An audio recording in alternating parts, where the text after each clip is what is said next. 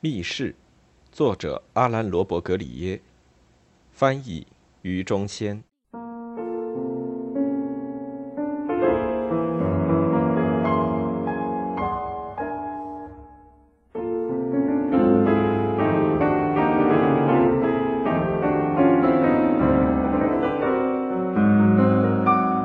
首先是红色的一点，一种鲜艳的、透亮的红色。但在几乎黑色的阴影中又发暗，它构成一个不规则的玫瑰花式，边缘清晰，在好几条边上展开成长短不一的宽宽的轮廓，随后又分开来变得细小，直到成为蜿蜒曲折的简单细流。它的整体鼓起，显现在一个昏暗的、光滑而又圆润、既无光泽又像闪耀着珠光的平面上。一个半圆形的球，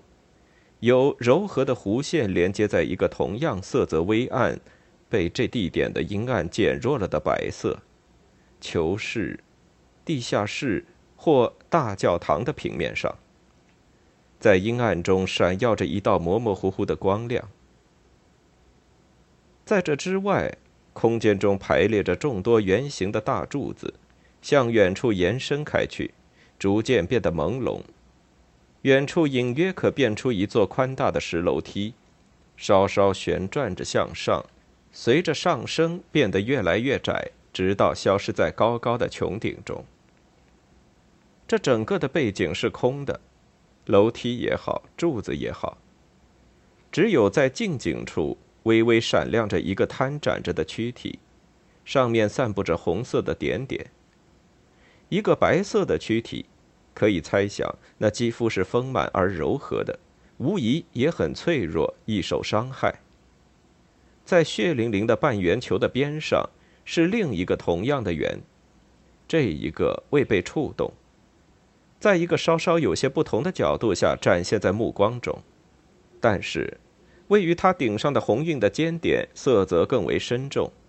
在这里是完全能够认出来的。而第一个红点则几乎被毁损了，或者至少被创伤所遮盖。在深处有一个黑色的身影正远离而去，奔向楼梯的上面。一个裹在一件长长的、随风飘动的斗篷中的男人，正踏着最后几级阶梯，连头都不回一下。他的任务宣告完成。一缕青烟。从摆在闪耀着荧光的高脚铁台上的某个香炉中飘出，旋转着升腾。附近躺着乳白色的躯体，很宽的血流从左边的乳房上流出，沿着侧肋流到腰肢上。这是一个女人的躯体，体态丰满，但却不显臃肿，一丝不挂，仰天而卧，上身被一些扔在地上的厚厚的垫子略略托起着。地面上铺着一些有东方图案的地毯，腰肢很窄，脖子又细又长，弯向一侧，脑袋朝后仰起，朝着一个更为昏暗的区域。然而还能分辨出脸部的线条，嘴巴半张着，大大的眼睛睁开着，闪耀着一道固定的光。又长又黑的秀发呈波浪形披散下来，故意很乱的。洒落在一块皱褶很深的布料上，或许是一块法兰绒，胳膊和肩膀也同样放在这块布上。这是一整块绒布，深紫色，或者在这种光线下看起来像是这种颜色，但是紫色、褐色、蓝色，看来同样是垫子。法兰绒布料只遮盖了其中的一小部分，它们在地面上。从上身底下和腰肢底下大大的露出来。垫子的主要色调也是地上铺的地毯的主要色调。更远处，这些同样的颜色又出现在石头地板和石头柱子上，在穹顶上，在楼梯上，在大厅尽头处那更为模糊的表面上。很难准确的说出这大厅有多大面积。死去的年轻女子乍看起来似乎占据了一个很重要的位子，但是，一直伸延到她身边的楼梯的宽大规模，也许会表明这还远不是整个大厅。大厅那巨大的面积，实际上应该向四面八方延伸开去，向左边和右边，伸向排列着柱子的那褐色和蓝色的远处，伸向所有的方向，或许还伸向别的沙发、厚厚的挂毯、一堆堆的垫子和布料、其他受折磨的躯体、其他的香炉。同样很难说出光线是从哪里来的。没有任何迹象，无论是柱子上还是地面上，表明光线来自什么方向。此外，也看不见任何窗户、任何火炬，仿佛是乳白色的躯体本身照亮了场景。乳房高耸的胸脯，曲线柔和的胯部、腹部，丰满的大腿，叉得大大的伸展的小腿，还有裸露着的性器官上的黑色阴毛，都那么诱人，那么显眼。从此不再有用。男人已经走开了好几步，他现在已经站到了最头里的几级阶梯上，准备上楼。靠下面的阶梯又长又宽，仿佛引向某个大型建筑的台阶、庙宇或是剧院。接着，随着阶梯慢慢的上升，它们渐渐的变得窄小，同时开始一种宽阔的螺旋运动。但旋得如此微弱，以至于等到楼梯简化为一个狭窄的、陡峭的、没有栏杆的过道，向着穹顶的高处消失，在越来越浓密的黑暗中变得模模糊糊时，这整个楼梯都还没有完成半个旋转。但是男人不朝这一边看，尽管他的脚步把他带向那里，他的左脚还在第二级阶梯上，右脚却已经踏在了第三级上。他弯着膝盖，转过身子，最后一次观望整个场面。他匆匆忙忙地扔在肩膀上，并用一只手在腰部高度上拽住的飘动着的长斗篷，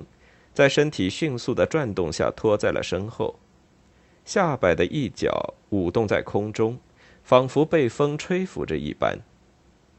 他转得那么快，脑袋和上身已经处在了与前进方向相对立的方向上。卷动着的斗篷角呈现出 S 型皱褶，露出了绣着金线的红色丝绸衬里。男人的脸部线条是木然的，但却坚毅，仿佛在等待或者害怕某种事情的发生，或者不如说以最后一瞥监视着整个纹丝不动的场面。尽管他这样的向后看着，他的整个身体却微微的朝前俯倾。似乎还在继续着他的登楼，右胳膊没有拽着斗篷的那条胳膊向左边半伸着，伸向空间中的一点，那里本来应该是栏杆的所在。假如这座楼梯包含有栏杆的话，动作中断了，几乎令人难以理解。只有一点是明显的，即这是一种直觉的反应，为的是在没有依靠的时候稳住自己。至于目光的方向，他明确地指向着躺在垫子上的死者的躯体。那女人伸展开来，四肢摊成十字形，胸部微微隆起，脑袋向后仰着。但是她的脸也许被立在楼梯下的一根柱子挡住了，没有落入男人的视线中。这年轻女子的右手碰到了柱子脚下的地面，一副厚厚的铁手铐箍紧了脆弱的手腕。胳膊几乎处在阴影中，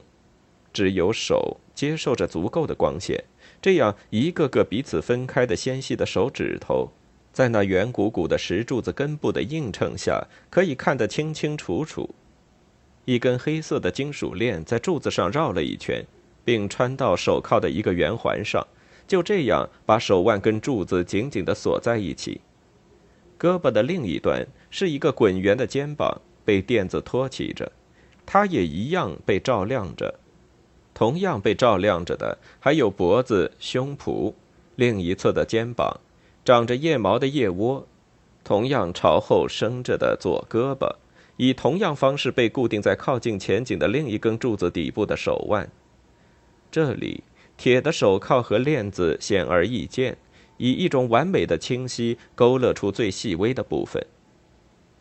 同样的，近颈的另一侧。是一条相似的链子，尽管稍稍又细了一点。他直接地锁住了脚踝，又缠了两圈，并固定于埋在地面上的一个结实的圆环上。往后大约一米左右，或者稍稍再远一点，右脚也以一模一样的方式被靠着，但是被表现得最最清晰的还是左脚和他的链条。脚很小，玲珑细巧，链子弄破了好几处皮肉。在不大的表面上勒出明显的凹陷，链子上的环节是椭圆形的，很厚，像一只眼睛那么大。圆环很像是拴马用的那种，几乎平躺在石板地上。地面上有一个硕大的螺钉把他的脚固定住，一块地毯的边缘就在几厘米远的地方，他因一道皱褶而在这里微微隆起。无疑是被死者挣扎时的什么痉挛性动作，尽管它很有限，给弄皱了。男人仍还在俯身看他，站在离其一米远的地方，他观察着他后仰的脸，被眼膏弄得又大又黑的眼睛，大张着仿佛正在嚎叫的嘴巴。男人的姿势使他自己的脸只露出一个侧面，但是尽管他举止僵硬，沉默不语。纹丝不动，人们还是能猜想出，他被一种强烈的狂热所攫住。他的背稍稍有些弓，左手唯一可见的那一只手离身体有相当的距离，拽着一块布料，某一件深颜色的衣服，他长长的拖在地毯上，可能是衬里绣着金色的长斗篷。这一巨大的身影把赤裸的肌肤遮住了一大部分，红色的斑点流淌在圆形的乳房上，长长的一道道的流下来，越流越细，越流分支越多，流到苍白的胸膛底部以及周围，其中的一道流到了腋窝下，沿着胳膊画出一条几乎笔直的细道，另外几道则朝着腰身流下。在肚子一侧、胯部、大腿的上部，画出一个更为偶然的、已经凝固的细流之网。三四条小细脉一直伸向了腹股沟的凹处，汇聚为一条蜿蜒曲折的穴道，最后到达由张开的两腿构成的 V 型尖端，消失在黑色的阴毛中。瞧。现在肌肤还没有被动过，黑色的阴毛和白色的肚腹，胯部柔美的曲线，窄窄的细腰，还有更高处珍珠色的乳房，因急促的呼吸而一起一伏，而现在呼吸的节奏更快了。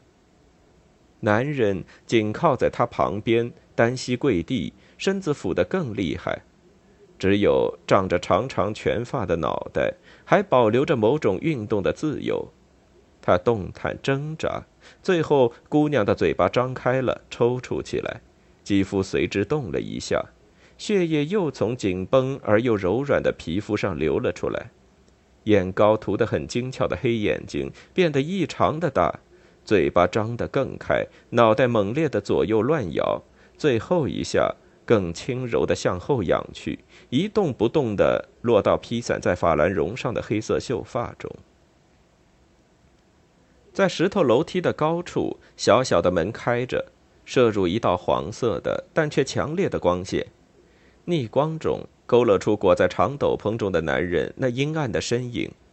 他只剩下几级阶梯要登，马上就要到那道门槛了。然后整个布景是空的。巨大的大厅笼罩在紫色阴影中，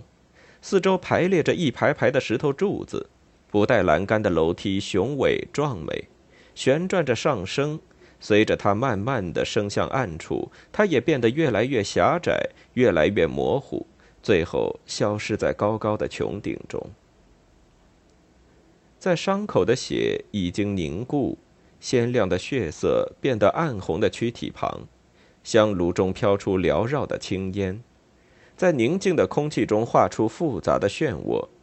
一开始是一个向左倾斜的螺旋，随后渐渐上升，升到一定的高度，然后返回到它出发点的轴线，甚至在右缘还超出一点点，接着重新朝另一方面飘去，然后再返回来，这样勾画出一条不规则的曲线，越来越淡弱，垂直的升向幕布的高处。一九六二年，献给古斯塔夫·莫罗。